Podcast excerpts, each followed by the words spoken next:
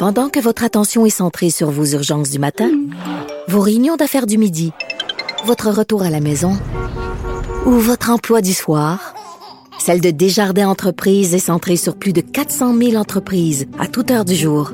Grâce à notre connaissance des secteurs d'activité et à notre accompagnement spécialisé, nous aidons les entrepreneurs à relever chaque défi pour qu'ils puissent rester centrés sur ce qui compte, le développement de leur entreprise.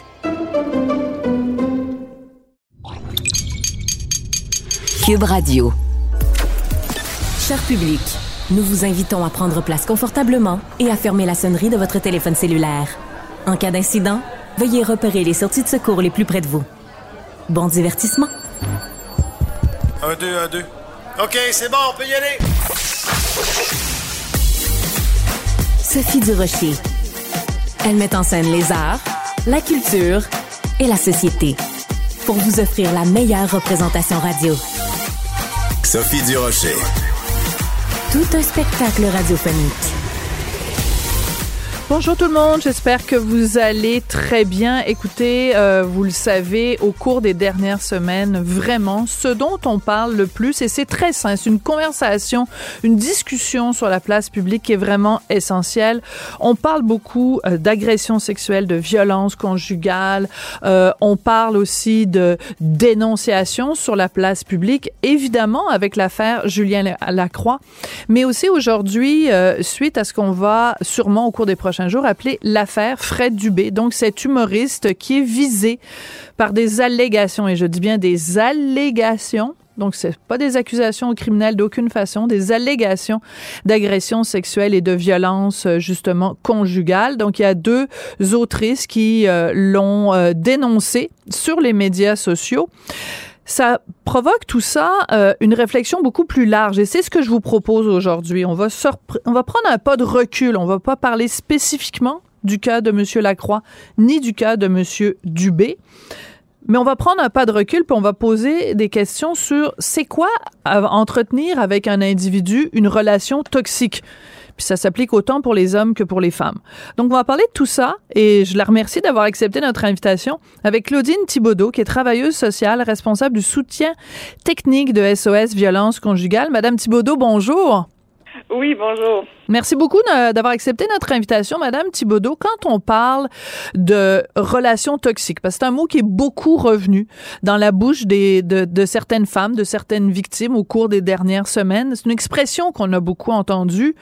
Comment vous la définissez, vous, cette expression-là de relation toxique? En fait, euh, le terme de relation toxique, je pense que c'est une façon que les gens ont pris pour parler de relations où il y a de la violence. Parce que c'est difficile de mettre le mot violence sur sa situation. C'est comme si c'était une accusation, puis en même temps, c'est comme si on admettait être victime, alors que dans notre société, il reste encore beaucoup de préjugés sur le fait d'être victime de violence. J'ai l'impression que le terme de relation toxique, c'est comme une façon, et, et c'est pas une mauvaise façon, hein, parce que ça remet en fait la responsabilité euh, sur l'agresseur. En même temps, c'est pas la relation entre les deux qui est toxique, c'est une personne qui utilise des comportements qui rendent la, la relation un environnement toxique pour la victime. Donc c'est important de le dire. Hein, quand il y a de la violence dans une relation, euh, c'est une personne qui choisit d'installer un climat de violence. Dans certaines situations, ça peut être les deux, là, mais euh, de façon générale, quand il y a réellement un climat qu'on peut appeler de toxique, c'est parce qu'il y a une des deux personnes qui choisit d'installer euh, ce climat-là sur l'autre. Mais, mais c'est très intéressant de voir comment on essaie dans notre société en ce moment de, de se parler de violence, puis c'est super important. C'est très important. Il y a, il y a puis vous savez, on, parle, on a l'impression qu'il y a une recrudescence. En fait, là, il n'y a pas une recrudescence. C'est juste qu'on commence à en parler pour vrai maintenant. Ah, j'adore. Euh, Mais la nuance est très importante, Madame Thibaudot, et c'est très important, en effet, que vous euh, que vous l'ameniez, parce que des fois, on a l'impression que quand le discours public est plus euh, est plus présent, on se dit ah ben c'est parce que les chiffres doivent augmenter. Non, c'est juste qu'il y a plus de prise de parole. Je veux juste revenir sur ce que vous avez dit tout à l'heure que il y a un, un agresseur ou il y a il y a quelqu'un qui instaure dans la relation de la violence. Est-ce que c'est possible aussi que à l'intérieur d'une relation à deux, que euh, cette euh, toxicité ou cette violence de l'individu 1, parce que ça peut être un homme ou un gars, donc appelons-le l'individu 1, que euh, ça corresponde aussi à un besoin chez l'individu d'eux et que les deux créent cette espèce de dynamique-là pour toutes sortes de raisons qui leur, qui leur appartiennent, un passé peut-être euh, de, d'enfants abusés ou pour toutes sortes de raisons. Est-ce que des fois, la, la violence ou la toxicité, c'est un tango qui se joue à deux, qui se danse à Écoutez, deux? Je vais être obligée de vous dire non. D'accord, mais j'aime votre Ce réponse. On peut avoir cette impression-là.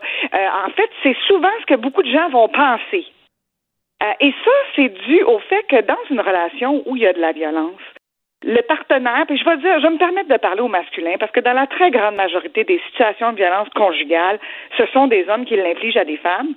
Euh, dans la très grande majorité, dans ces situations-là, quand on veut exercer du contrôle sur quelqu'un, installer une relation de pouvoir sur quelqu'un, il faut trouver une façon de mettre le voile devant ses yeux à cette personne-là pour pas qu'elle puisse voir clairement ce qui se passe. Parce que si elle voit clairement ce qui se passe, la relation va pas durer. Oui. Donc, dans cette façon-là de mettre un voile devant les yeux de la personne, ben, il va y avoir une responsabilisation de la personne, Une manipulation?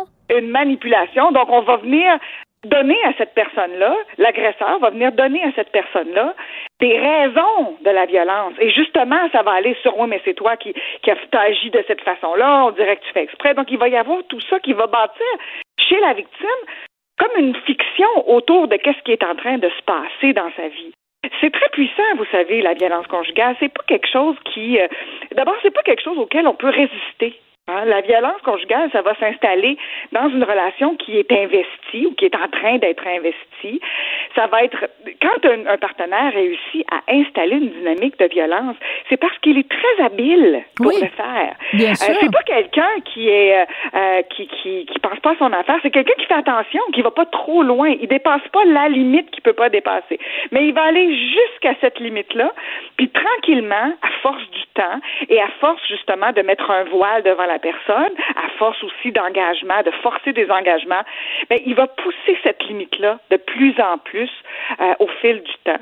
Et ça fait en sorte que des victimes vont se retrouver dans des situations, puis même vont peut-être regarder leur relation a posteriori, puis pas comprendre comment ça se fait qu'ils n'ont pas vu les choses se dessiner quand c'était en train de se faire. Mais c'était parce que c'était très habile. La violence conjugale, c'est une dynamique qui se construit graduellement et de façon prudente, d'une certaine façon, parce que quelqu'un qui essaierait d'installer une dynamique de violence sur quelqu'un d'autre de façon trop rapide, ben là, la victime va tout de suite voir qu'est-ce qui est en train de se passer, puis la relation ne va pas durer. Oui. Mais ça dure parce que justement, il y a cette habileté-là d'installer une fiction, d'installer un voile, de remettre la responsabilité et, et d'utiliser une gradation dans les comportements violents. Au départ, les comportements violents, ils sont extrêmement subtils. Oui. Ils sont difficiles à voir et, et, euh, et c'est pour ça que c'est souvent quand la situation beaucoup aggravée que la victime va voir plus clairement ce qui se passe, mais rendu là, souvent, elle peut être prise au piège. Oui, et ça peut arriver que ce soit des années plus tard, c'est-à-dire qu'il y a des gens qui se réveillent, j'utilise ça vraiment entre guillemets, plusieurs années après une relation auquel, à laquelle ils ont mis fin et qui regardent ça et qui disent bon ben avec le recul, je me rends compte que j'étais dans une relation toxique, dans une relation de, de violence conjugale. Tout à fait, tout à fait. C'est même très fréquent parce que c'est le fait d'avoir une distance avec ce qui s'est passé qui fait que la fiction tombe et qu'on commence à pouvoir voir plus clairement ce qui s'est passé. Mais tant et aussi longtemps qu'on était dans la relation, euh, parfois même effectivement jusqu'au moment de, de laisser ou de se faire laisser, ce qui peut arriver aussi, euh, ben c'est très difficile d'y voir plus clairement. Euh, vous savez, nous, ça fait des années, c'est même notre, un de nos chevals de bataille principal à SOS Violence Conjugale, c'est d'essayer d'aider les gens à mieux identifier la violence dans leur relation, parce que c'est c'est la question qu'on se fait adresser le plus souvent. De, de- je suis pas sûre que c'est ça. Je, je suis perdue, je suis mêlée, je sais plus quel sein me vouer. C'est ça qu'on reçoit le plus souvent comme question. Euh, et, et on a développé des outils, notamment un questionnaire interactif sur notre site qui Ah permet oui. d'explorer s'il y a des comportements violents dans sa relation. Ça permet de prendre justement le pas de recul qui peut parfois aider à y voir plus clairement. Puis ce questionnaire-là, il est en ligne depuis deux ans en ce moment, là, cette semaine même, depuis deux ans, et il a déjà été rempli plus de 160 000 fois. C'est énorme, c'est énorme. Alors, euh, ben, on ne sait pas quelle proportion, par contre, de gens euh, qui ont rempli le questionnaire. La réponse, au final, c'était oui, j'ai été victime ou je suis victime de violence conjugale. J'ai une autre question pour vous, Madame Thibodeau, qui qui me semble euh, très importante. il y a eu beaucoup, donc, de discussions au cours des dernières semaines et encore aujourd'hui, donc, avec l'affaire de, de, Fred Dubé. Mais il y a eu beaucoup de discussions en général. On a beaucoup, beaucoup parlé de ça. Dans quelle mesure, quand on parle de ça, dans les jours à la radio, à la télévision, dans quelle mesure ça libère la parole? Dans quelle mesure il y a des femmes et des hommes assis dans leur salon qui voient un témoignage et qui se disent, coudon, c'est mon histoire qu'on est en train de raconter? Ben, tout à fait, ça libère la parole. En fait, là, on parlait justement plutôt des, des stéréotypes sur les victimes. Hein, quand, on, quand on, dans notre société, malheureusement, l'image qu'on a d'une victime de quelque chose, euh, c'est, jamais une très belle image. Pourtant, les victimes, ce sont des survivantes, ce sont des, des battantes, c'est des, des personnes qui traversent des tempêtes épouvantables et qui sont encore là. Euh, euh donc, en fait, elles, doivent, avoir tout notre respect. Mais tous ces, ces prises de parole là, euh, on, on peut penser à Laurence Jalbert, on peut penser à Kim Thuy, toute dernièrement, euh, qui a parlé du fait qu'elle avait subi de la violence et qu'elle ne l'identifie que maintenant. Euh, toutes ces prises de parole-là, ce que ça fait, c'est que ça donne des visages. Puis c'est des visages qu'on admire, c'est des visages. Euh, tu sais, je pense pas qu'il y a personne qui voit Laurence Jalbert comme l'image d'une victime là, de, du stéréotype. Hein? Oui, vous avez tout à fait euh, donc, ça vient remettre les choses en, en, en, perspective, ça vient remettre la réalité en face. On se rend compte que la violence conjugale, ça peut affecter absolument n'importe qui, euh, et que euh, on, ça permet aux gens de se reconnaître dans différentes histoires. Euh, tu sais, chaque histoire est différente. Chaque personne qui prend la parole amène une, une vision différente de ça à quoi ça peut ressembler. Puis évidemment, ça, ça aide des personnes à, à, réaliser. Euh, nous, dans les dernières années, on voit clairement que euh, il y a un impact avec les féminicides qui ont eu qui a eu lieu en, en 2021, en 2022, euh, avec aussi les prises de parole justement qui sont peut-être aussi liées un peu à la pandémie, un peu à toutes sortes de choses. Nous à SOS, le nombre de demandes qu'on a reçues depuis cinq ans, ça a augmenté de 125 c'est fou, On hein? est passé de 25 000 à 58 000. D'accord, c'est énorme. Maintenant, Madame Thibaudot, je vais vous poser une question pas facile. Euh, vous nous avez dit qu'il y a ce sondage, donc euh, un, sondage, mais un questionnaire. Les gens peuvent aller et puis répondre à un certain nombre de questions. Est-ce que c'est possible aussi que parfois, et on parlait aussi des gens, une fois que la relation est terminée, a posteriori, ils disent, bon, ben, j'ai été dans une situation de violence conjugale. Et c'est possible que des fois, il y a des erreurs. C'est-à-dire que quelqu'un dise ah ben moi telle relation j'étais dans une relation de violence conjugale et que ce soit une erreur que ça n'était pas un cas de violence conjugale. Est-ce que ça arrive des fois des fausses perceptions des gens qui pensent qu'ils ont été victimes de violence et que ça n'était pas le cas, que c'est leur perception à elles qui est pas bonne?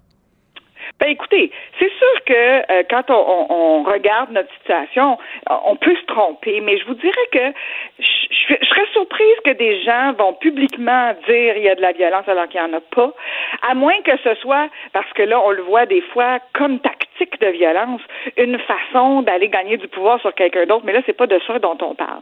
Euh, oui, mais, mais, mais Madame Thibodeau, Madame Thibodeau, il doit quand même y avoir des cas. Je pense par exemple l'aliénation parentale. Ça peut arriver des fois que un des deux conjoints euh, accuse l'autre euh, d'avoir euh, d'avoir euh, euh, fait de la violence à son égard. Euh, le, le, son, son mari a une maîtresse. Ah ben je vais me venger par désir de vengeance. Tu dis ah ben mon mari m'a battu ou il a été violent avec moi. Il faut il faut il y a, il y a quand même des fois des fausses déclarations, non? Écoutez, c'est très rare. Euh, les statistiques qui ont été faites sur les fausses déclarations dans les matières de violence sexuelle, là, j'ai pas les statistiques pour la violence conjugale, mais dans les matières de violence sexuelle, c'est en bas de 5 c'est très, très, très bas. Est-ce que ça se peut anecdotiquement? Oui, bien sûr que ça se peut. Mais de façon générale, ce n'est pas ça qu'on voit. Tu sais, vous donnez l'exemple de la Mais si vous faites partie, si vous faites partie de 5 et que vous êtes visé, et ou que c'est votre frère, votre sœur, euh, votre mère ou votre père ou votre cousin qui est visé, les, les gens pour qui ils font partie du 5 c'est pas drôle pour eux. Ils passent un mauvais quart d'heure aussi. La tempête, c'est eux qui la vivent, qui la vivent, pardon. Mais savez-vous le nombre de personnes qui ne disent jamais qu'ils sont victimes de violence conjugale? Tu sais, quand on, si on veut en parler, là, si on parle seulement de la violence criminelle, euh, il y a à peu près 20 000 plaintes en matière criminelle, en, matière de violence conjugale au Québec. C'est énorme. Ça représente, je pense, entre le tiers et la demi des situations de crime contre la personne auxquelles les policiers sont invités à, à être impliqués. Maintenant, on pense que ça, ça représente seulement à peu près 20% de la réalité. Puis ça, on parle juste de mm. violence criminelle. Donc, ça veut dire qu'au bas mot, au Québec, il y aurait au moins, 400 000. au moins 100 000 femmes qui subiraient des violences criminelles. Et là, on parle pas de la, du contrôle. 100 000, oui. On parle pas de la violence euh, psychologique, on parle pas de la violence verbale, à moins que ce soit des menaces très graves. Il y a, il y, en a, un autre chiffre noir là qui est peut-être, je sais pas, un autre 100 000 peut-être victimes de violence conjugale. Donc moi, je me préoccupe principalement de ces situations-là. Puis c'est sûr que si on se centre sur la fois sur combien de mille ou peut-être une personne peut s'être trompée ou, ou peut avoir euh, euh, euh, fait des fausses accusations, ben ça, ça, change, je vous dirais, là, ça met le, débat à la mauvaise place. Ben moi, je pense qu'on peut on peut parler des deux, Madame Thibodeau. C'est-à-dire qu'il faut parler du 95% Ça n'exclut pas qu'il faut aussi avoir de l'empathie et de la compassion pour euh, les, les gens qui ont été faussement accusés. L'un n'empêche pas l'autre. Je pense que c'est important de le mentionner, mais c'est sûr que nos, nos énergies comme société doivent être à viser que ce soit 100%, c'est-à-dire que 100% des déclarations soient des, des, des déclarations qui soient vraies. Euh, C'était très intéressant de vous parler. Merci beaucoup d'être venu euh, éclairer notre lanterne aujourd'hui, Madame Thibodeau. C'est très apprécié et je sens qu'on va se reparler parce que je pense que ce sont des dossiers qui reviennent régulièrement, malheureusement, dans la dans l'actualité. Merci, bonne journée. Claudine Thibodeau, donc, qui est travailleuse sociale responsable du soutien technique de SOS Violence Conjugale. Qu'elle soit en avant ou en arrière-scène, Sophie Durocher reste toujours Sophie Durocher. Culture, tendance et société. Steve Fortin. Bonjour Steve Fortin. Écoute, euh, finalement, l'histoire euh, de Julien Lacroix, l'affaire Julien Lacroix, avec cette première enquête dans le Devoir il y a deux ans, une autre enquête, une contre-enquête dans la presse euh, la semaine dernière et au 98.5 FM. Ça continue de faire couler pas juste de l'encre, mais aussi beaucoup de discussions. Et hier, à Tout le monde en parle, il y avait donc Isabelle Haché de la presse, il y avait Marie-Ève Tremblay de Cogeco, il y avait euh, l'ex-conjointe de euh, euh, Julien Lacroix, Geneviève Morin, et il y avait une dame qui travaille dans un cavac à Montréal. Qu'est-ce que tu as pensé de ce qui s'est dit hier à Tout le monde en parle? J'ai trouvé ça, salut Sophie, j'ai trouvé ça très intéressant, pour dire vrai. Là. Je suis pas sûr qu'on a réglé grand-chose avec ça. Euh, mais il y avait quand même là des observations qui sont intéressantes. Premièrement, euh, rappelons ceci parce que c'est pas anodin. Euh, à partir du moment où on a su que, tu sais, le, off, tout le monde en parle sur Twitter généralement, le mardi, mercredi, jeudi, là, on va avoir une bonne idée de qui sont les, invités. Ouais. là, là c'est fait. on ajoute donc la dame Jenny Charret, de DG du Cavac Montréal, à la dernière minute. Notons qu'il y avait eu du côté de certaines euh, des protestataires, beaucoup euh, de, de, de, la contre-enquête faite par la, faite par la presse pour le 98.5. On disait, ben voilà, vous invitez ces gens-là, qui va pouvoir encadrer ça? Ça prendrait quelqu'un. Donc, on réagit, on ajoute quelqu'un à la dernière minute. C'était pas sur le, listing de départ. Euh, je dois dire que euh, j'ai bien aimé comment euh, Guillaume Lepage, l'animateur, a mené les entrevues et euh, on a quand même senti que Marie-Ève Tremblay a le plus souvent été appelée à défendre le travail, mais pas que défendre le travail. Euh, à un moment où euh, Guillaume Lepage a mentionné justement que euh, Brian Miles du Devoir avait euh, s'était un peu indigné que on, retourne sur le travail qui avait été fait, j'ai trouvé habile comment justement Marie-Ève Tremblay, puis un petit peu Isabelle Haché, mais elle a été plutôt effacée hein, dans l'entrevue. elle n'a pas parlé beaucoup. Mais ce qu'on a compris en tout cas là-dedans, là, puis il faut absolument en parler de ça, c'est que euh, à travers tout ça, euh, on comprend le, rôle que jouera Andréane Dugas, cet humoriste-là, qui manifestement a une dent et Audrey-Anne, oui. Euh, elle a, oui, c'est ça. Elle a vraiment là, un gros. Elle a quelque chose contre Julien Lacroix. Puis on apprend donc de Marie-Ève Tremblay, la, journaliste du 98.5, que pendant deux ans, elle cherche par tous les moyens à nuire à cet humoriste-là, rassemble les témoignages Puis euh, finalement, c'est cette dame-là qui sera euh, en quelque sorte là l'espèce de de, de, de, connecteur un petit peu dans l'ombre pour euh, réussir à rassembler les neuf témoignages. Et ce qu'on sait maintenant avec le, le temps, c'est que chacune des neuf personnes n'est pas tout à fait au courant de comment tout ça va s'articuler à l'intérieur de l'enquête du devoir qui avait été faite il y a deux ans. Et c'est pourquoi j'ai trouvé cette toute petite intervention d'Isabelle Haché si importante. On a essayé de parler au devoir, puis ils sont allés contre une des règles d'art du journalisme. Non, on avoir les questions avant, ça ne se fait pas.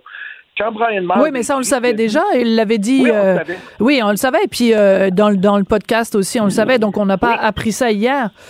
Non, mais, mais j'ai trouvé que c'était bien qu'on revienne là-dessus et qu'on l'explique puis qu'on l'expose et qu'on le dise, ça. Et au final, ce qu'on retiendra de ça, puisque moi, j'ai vraiment là, euh, retenu de ça, c'est que non seulement on savait que le devoir n'avait pas répondu, mais on apprend aussi qu'il y a des gens qui auraient peut-être voulu euh, se prononcer et qui euh, ne le faisaient pas. Et Maria Tremblay dira dans son dans son entrevue, euh, dans l'entrevue donc qu'elle faisait, moi on m'écrit beaucoup en privé pour me dire ben vois-tu, je, suis content, je suis content que vous fassiez ce travail-là, un travail de nuance important. Qu'est-ce qui fait que des gens comme ça écrivent en privé à un journaliste, mais n'osent plus le faire publiquement? Quand Hugo Dumas a, complètement balancé, le journaliste de la presse, quand il a complètement balancé, puis il a dit, ben, c'est une job de bras qu'on a fait finalement à Julien Lacroix. Il a fini par retirer son tweet qu'il avait fait parce qu'on lui tombait dessus. Mais cette crispation-là sur les réseaux sociaux, là, puis cette espèce de, de, ouais. de derrière ça, mm-hmm. il faut quand même le dénoncer. Bon, ben voilà. Voilà, c'est ça qu'on va faire. Alors, analysons ça. En fait, c'est tout simple. C'est que il y a un discours féministe qui est acceptable.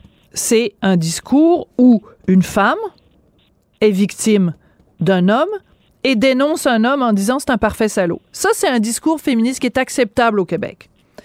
Dès que tu sors de ce narratif-là, parce que c'est un mot qu'elles aiment beaucoup utiliser, les néo-féministes, dès que tu sors de ce narratif-là, puis dès qu'une femme revient sur une déclaration en disant ben j'ai été mal cité ou alors je, je veux nuancer mon propos ou alors le gars n'est pas le monstre que vous dépeignez. Dès que tu sors du narratif femme plus homme salaud égale victime, dès que tu sors de ça, tu te fais lancer des roches.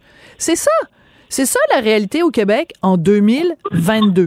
Regarde la façon dont les euh, les plaignantes, les dénonciatrices ont été présentées en 2020 quand il y a eu l'enquête du devoir versus la façon dont elles sont présentées en 2022 par, parmi, par les mêmes personnes. Là. Et euh, tu disais tout à l'heure que au début, à tout le monde en parle, il devait simplement y avoir Isabelle Haché, Marie-Ève Tremblay et Geneviève Morin. Et c'est vrai. Et parce que des gens comme Toula Drimonis sont allés sur les médias sociaux en disant c'était cœurant, comment ça se fait qu'il n'y a pas d'experts, puis euh, euh, ces gens-là n'ont pas le vocabulaire pour exprimer, puis tout ça, puis il faut en garder. Mais pourquoi on demande il va donc finalement il y a eu une experte hier à tout le monde en parle. Pourquoi il y a eu une experte? Il n'y avait pas d'expert en 2020 quand le devoir a, eu, a fait son enquête. Il n'y a pas d'expert pour venir nous expliquer. Ah, des fois, il y a des gens qui se mettent, qui se liguent contre quelqu'un. Des fois, il y a des gens qui dénoncent quelqu'un par désir de vengeance. Des fois, il y a des gens qui dénoncent par militantisme. Il n'y a pas d'experts en 2020 qui sont venus nous expliquer ça. Ben, il n'y en a jamais quand c'est le temps de parler non plus ben, de démographie, d'immigration ou de laïcité. On ne va pas encadrer ce discours-là.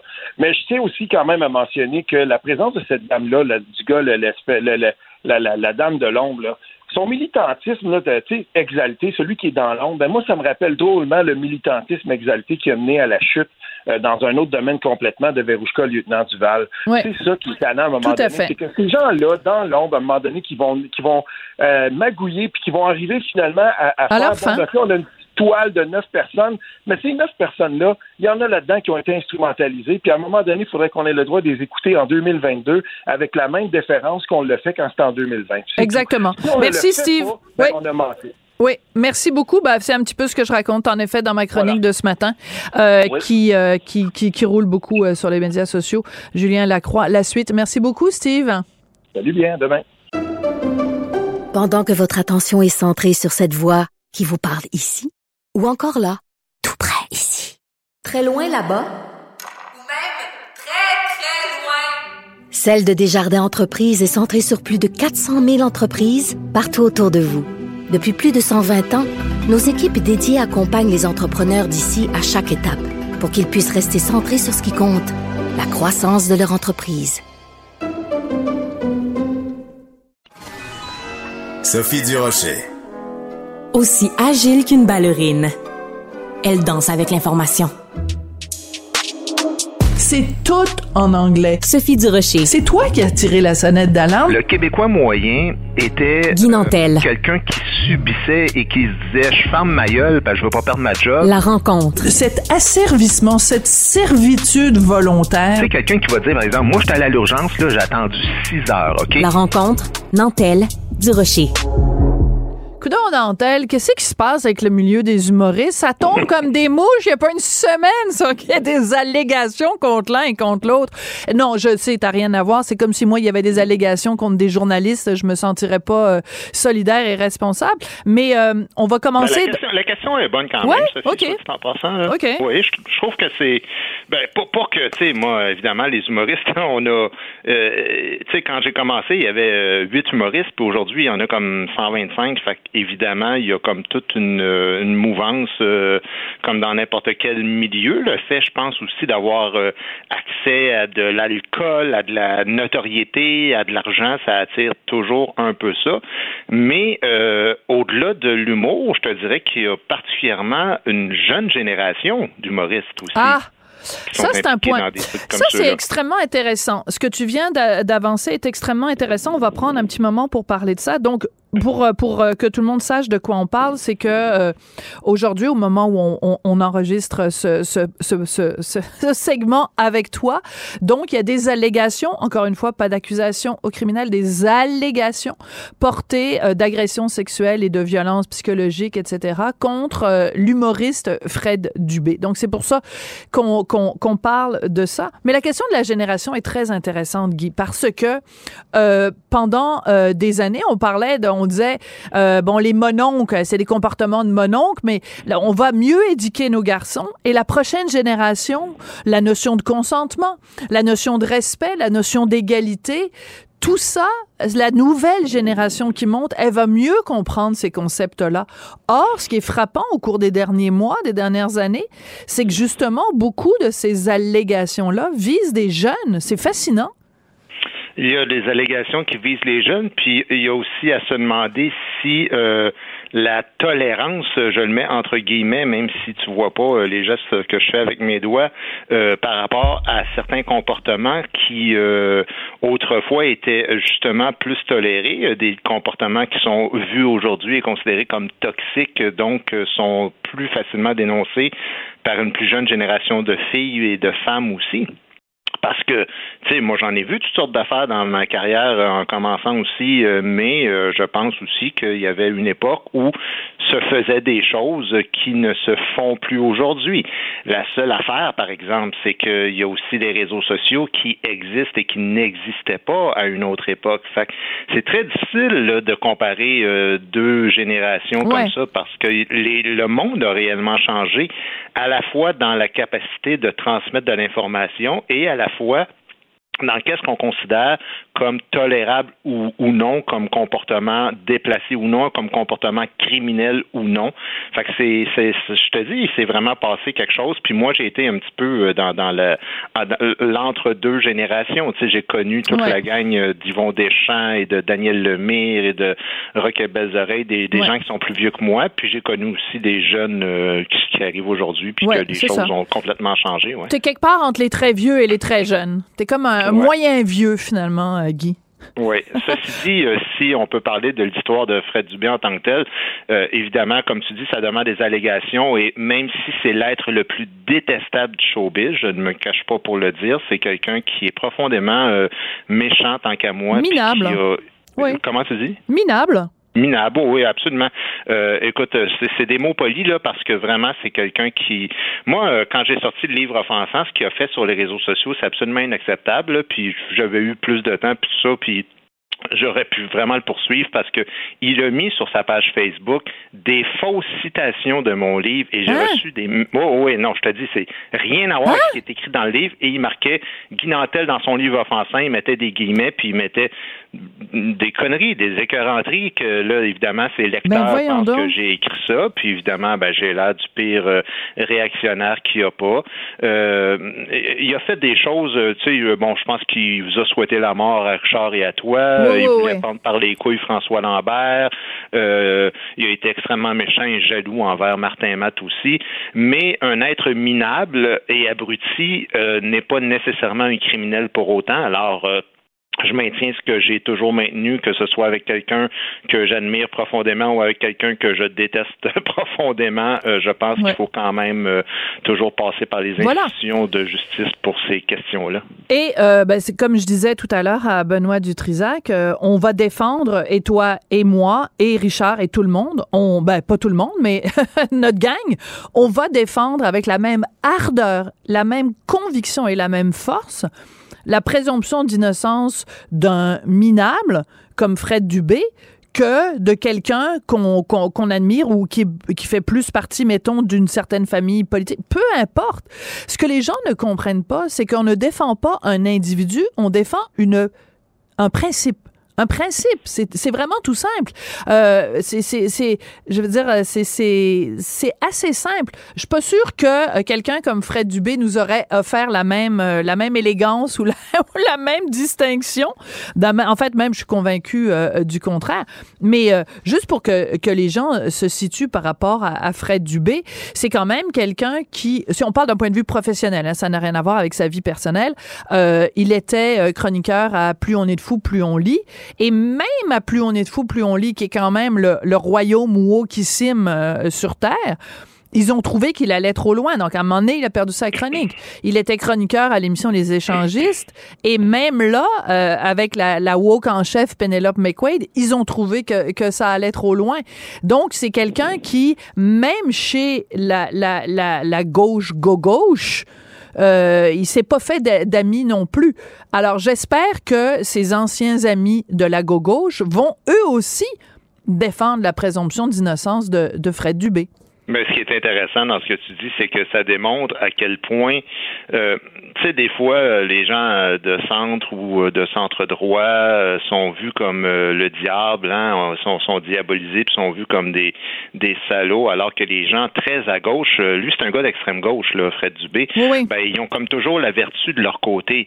Sauf que moi, je, je lui avais justement écrit ça quand je lui avais répondu par rapport à ses fausses citations. Je lui avais dit Je te savais déjà un humoriste minable, mais deviens pas un, un humain minable. Parce que je dis là, ta façon de procéder, c'est absolument intellectuellement malhonnête. Et si tu as un once d'honnêteté encore en toi, tu vas corriger le tir, tu vas revenir sur ce que tu as fait.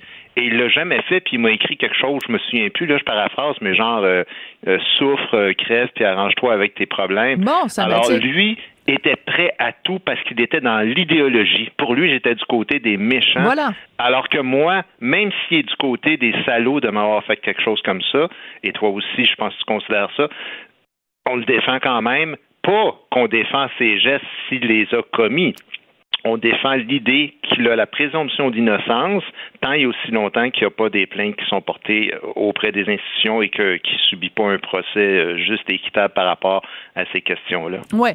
Et quand on dit extrême gauche, parce qu'il y a peut-être des gens qui nous écoutent, Guy, puis qui disent bon, c'est deux euh, deux personnes, ben toi t'es plus au centre que moi, mais deux personnes plus campées à droite, centre droite, qui qui prennent un 2 par 4 pour pour fesser sur quelqu'un qui est pas de leur même famille politique. Mais quand on dit que Fred Dubé est d'extrême gauche, euh, je me souviens entre autres d'une chronique qu'il avait faite à la radio de Radio Canada où il avait fait toute une tirade contre les, les banques et les caisses populaires et ils en- s'en prenaient à Desjardins parce que Desjardins avait fait l'affront, imagine-toi, de faire des cours pour euh, apprendre la littératie financière aux enfants, ce qui en soi, moi, je trouve est une très bonne idée, mais ça a l'air que c'est bien épouvantable parce que c'est un anticapitaliste. Alors, il avait dit la seule chose qu'on devrait déposer chez Desjardins, c'est, je me souviens plus s'il avait utilisé la dynamite ou des briques.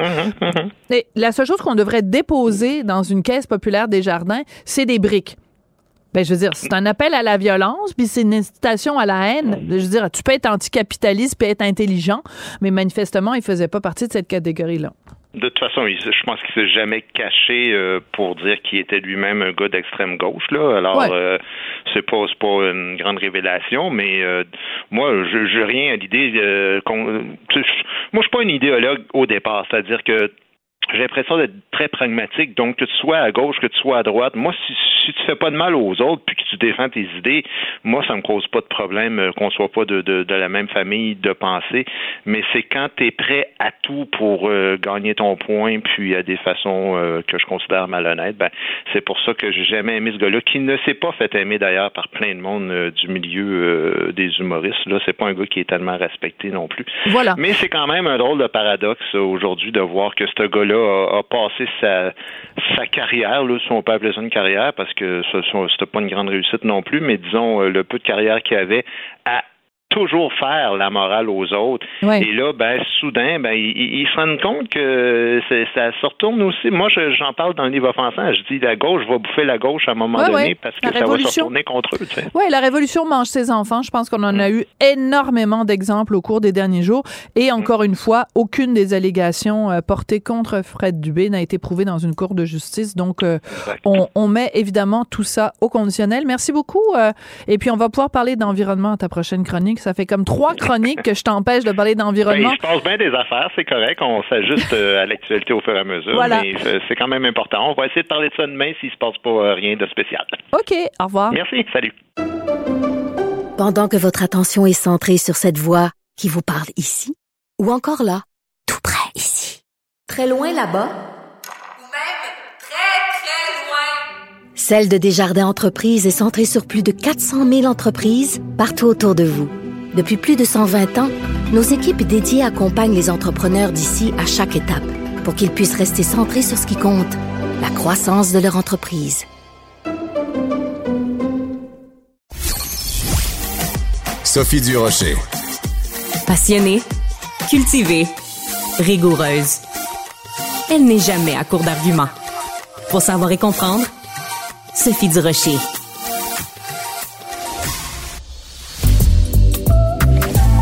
La pile à lire de Gabrielle. Vous êtes euh, bouquinophile, hein, on va, tiens, oh. j'invente un nouveau mot, un néologisme. Si vous êtes bouquinophile, hein, il y a des foodies et puis il y a des bouquinophiles. Si vous aimez bouquiner, vous devez absolument écouter la chronique de Gabrielle Caron, qui est avec nous chaque semaine, humoriste, animatrice du balado J'ai fait un humain ici à Cube et ambassadrice de Cube Livre. Bonjour, ma belle Gabrielle. Allô? Je le sens comme dans ta voix que toi et moi, on a tripé autant sur le livre de cette semaine. Alors, ça s'intitule Maple, et oui, il faut le prononcer à l'anglaise, euh, de David Goudreau. C'est publié chez Stanquet. Alors, je te laisse résumer l'histoire. Écoute, moi là, j'ai lu la trilogie La Bête de David Goudreau, dont euh, le premier roman est paru en 2015 et ensuite on a eu les, les deux autres. La Bête intégrale est sortie en 2018. J'ai dévoré ce livre, je l'ai lu sans même le déposer, je pense. mon, mon, mon roman est tellement magané parce qu'il m'a suivi partout, partout, partout. J'ai adoré. Alors évidemment, quand j'ai vu que Maple sortait, j'avais hâte, là. J'avais tellement, tellement et peut-être aussi une appréhension de dire, bon, j'ai tellement aimé la bête que on a, on a peur des fois quand un autre livre d'un auteur qu'on a adoré, euh, ben on a peur d'être déçu. Donc manifestement, c'est à la hauteur de tes attentes. Écoute, j'ai pas été déçue. ça, ça je peux le dire parce que ce qu'il faut savoir, c'est que Maple, c'est un personnage qui apparaît dans la bête. Par contre, pas besoin d'avoir lu la bête pour pouvoir apprécier Maple. C'est vraiment un personnage en soi. Oui, oui. Et elle se tient drette. oui, elle se tient drette, même quand elle fait des pipes dans les ruelles. Drette, drette, drette, drette, drette. parce qu'elle est péripatéticienne. oui, euh, de profession. De profession, voilà. Donc, euh, Maple, en fait, peut-être pour vous euh, raconter un peu sans vente de punch, évidemment, mais Maple, on l'a dit, est une prostituée qui n'est plus toute jeune, qui sort fraîchement de prison et revient dans son Hochelaga natal. Mal. Mais euh, elle fait pas juste reprendre sa vie là où elle l'a laissé, elle revient avec une mission. La mission étant de euh, résoudre une série de crimes commis par un tueur en série que l'on surnomme le ficeleur d'Hochelaga. Car il ficelle ses victimes, mais on n'en dira pas trop. Non, non, non, non, non, non. Parce que faut garder la ficelle de l'histoire sans couper le fil. Mais bref, un tueur en série bien particulier euh, Oui. qui, qui se démarque, disons, par l'originalité de ses crimes. on De va ses dire ça comme sévices. ça. De De ses ses sévices. sévices. Voilà. Voilà. Donc, euh, euh, elle euh, arrive donc dans Hochelaga, maison de transition. Elle renoue avec son amoureux, Claude Lamoureux. L'amoureux. Et aussi, euh, bon, elle retrouve un peu, tu sais, tous ses points de repère Les- dans le quartier. et puis la faune du quartier, des personnages qui ont tous des surnoms, qui sont tous plus euh, plus grands que nature, qui ont toutes leurs particularités. Il y a personne, il y a pas un seul personnage banal dans ce Oh roman-là. mon Dieu, non, non, non, non, non, du tout. Et moi, tu sais, ce que j'ai particulièrement aimé, c'est que j'ai habité Hochelaga Maisonneuve pendant plusieurs années. Donc, chaque fois que des rues sont mentionnées, des Mm. bars sont mentionnés, je, je vois.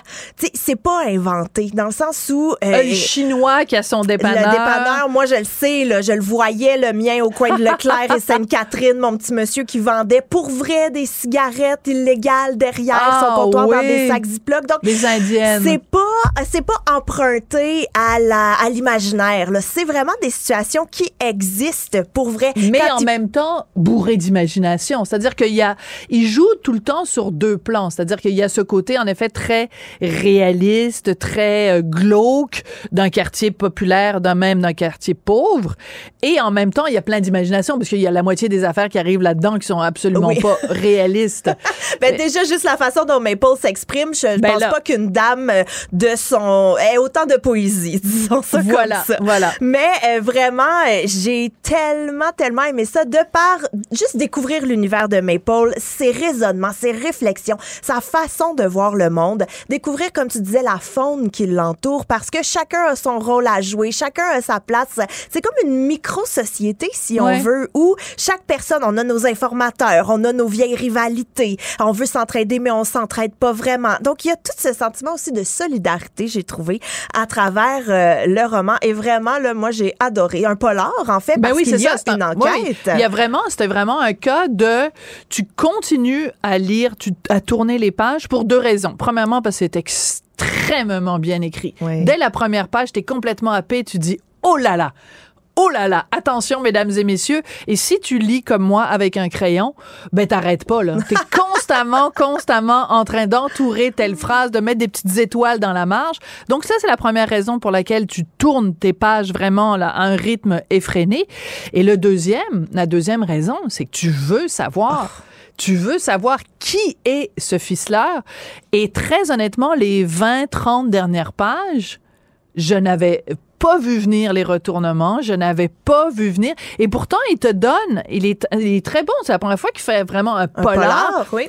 Et il te donne des petits indices. Puis quand à la fin, t'as le retournement, tu te dis ah oui, j'aurais dû prêter attention à tel tel tel truc, tel indice, tel élément. C'est vraiment extrêmement bien amené. Ah, vraiment. Et aussi, ce que j'ai aimé, c'est que moi, des fois, je lis des polars, puis ça me fait un peu penser quand on parlait la semaine passée de la nurse euh, du Yorkshire, Oui. où tu disais, j'étais mieux quand je savais pas la fin. Ah oui. Mais dans ce cas-ci, quand on sait la fin, du moins, moi, j'étais satisfaite. Oui, oui. J'ai fait, ah oui, ça marche, j'aime ça. C'est, j'ai pas été déçue parce que des fois, on peut être tenu en haleine, puis à la fin, on fait, Ça ah, fait poète, poète, juste poète. ça. Mais là, dans ce cas-ci, On est d'accord? Pas du et Ça, et vous pourrez nous citer là-dessus. Gabriel Caron et Sophie Durocher ont affirmé à propos de Maple David Goudreau, c'est un roman qui ne fait pas poète-poète. Hein? Mesdames Oui. et messieurs, que ce soit clair. Alors, écoute, je sais que toi, il y a plein de phrases que tu as notées. Moi, là, il y en a tellement là, que ce serait trop long. Mais j'en ai le lire au complet, On en pourrait fait. lire au complet, puis là, les gens adoreraient ça. D'ailleurs, on serait bonne, toi et moi, pour faire des audios, des audiolivres. J'embarque là-dedans. Absolument. Moi, je l'ai- Engagez-nous. Je l'ai déjà fait pour euh, un organisme pour euh, et il va falloir que je m'en souvienne évidemment, je vais avoir un trou de mémoire pour euh, les gens qui les non-voyants. Donc j'ai fait ça à deux reprises. Wow. Tu rentres dans un petit studio et tu lis un livre pour les personnes non-voyantes. C'était formidable. Faudrait que je recommence. Bon alors, voilà, allons-y. L'envers de l'érotisme, c'est l'ennui. Si la chatte s'endort, ton chien est mort. Mais des phrases comme ça. il y en a rempli. plein, il y en a plein. Moi, je t'avoue que j'ai relu à plusieurs reprises plusieurs passages juste pour le plaisir de Ouais. les relire. C'est vraiment là, magnifique l'écriture de David Goudreau. Et Il y a beaucoup de zeugma. Si jamais euh, David Goudreau nous, nous écoute, là, il y a beaucoup de zeugma. Alors, toujours plus facile de vendre des laisses à ceux qui ont déjà la chienne. Tabarnouche, c'est génial. Mais moi, j'avais beaucoup aimé aussi, euh, ils n'en demandent pas beaucoup les vieux et c'est tant mieux parce qu'on ne leur en donne pas plus. Mais ça, là, cette phrase-là, tu dis, j'espère au moins qu'il a travaillé fort. Parce que si en plus, j'apprends que David Goudreau, il pond des phrases comme ça sur le coin de la table et que l'écriture lui vient facilement, je, je, je Je suis doublement fâchée. Mais je suis doublement fâchée. J'espère qu'il les travaille longtemps, puis qu'il les triture, puis qu'il les, les roule dans sa bouche comme des caramels. Parce que si c'est vraiment trop facile pour lui, il y a vraiment le bon Dieu a été injuste en lui donnant tous les talents à ce David Goudreau. Non, c'est absolument, absolument extraordinaire. Écoute, un autre. Les hommes de peu de mots ont tendance à tenir leurs paroles. Mais mais il y en a comme ça 25 par, Par page. page, oui. C'est fou. Et moi, ce que j'ai beaucoup aimé aussi, on décrit ce livre comme étant un trashy comique. Oui. Et je trouve que ce mot décrit très, très bien le roman Maple, vraiment euh, à offrir à Noël. Oui, à offrir à Noël, mais, mais attends, parce qu'il y a un avertissement. Donc, à Oui. ne pas mettre entre toutes les mains. Mais c'est un avertissement qui tient pas euh, vraiment, euh, c'est assez rigolo. Il dit, cette œuvre de fiction déborde de violence, de références explicites au racisme, au multiculturalisme, à l'homophobie, à la claustrophobie, aux drogues dures, à la misandrie, à la misogynie, à l'exploitation sexuelle, aux homicides, aux féminicides et aux suicides. Lecteurs sensibles, abstenez-vous à l'aventure. Mais en fait, c'est juste pour nous donner encore plus envie de lire son livre. Merci beaucoup, Gabrielle Caron, ambassadrice de Cube Livre. Je voudrais remercier Marianne Bessette, Florence Lamoureux. Je voudrais remercier aussi André Sylvain Latour qui nous a donné un fiefé coup de main aujourd'hui à la recherche. Je suis sûre que j'oublie aussi des collègues. Et merci à Charlie Marchand à la mise en onde, à la réalisation. C'était toute une émission aujourd'hui. Ça s'est fait un peu sur les chapeaux de roue, mais c'est comme ça qu'on aime ça. Merci et à tout bientôt. Découvrez la plateforme cubelivre.ca, une boutique en ligne accessible, pratique et inspirante qui accueille les auteurs de la francophonie. Laissez-vous séduire par son expérience de magasinage en ligne et recevez vos livres rapidement dans le confort de votre maison partout au Québec. Livraison gratuite à partir de 39 Cube Livre. Cube Radio.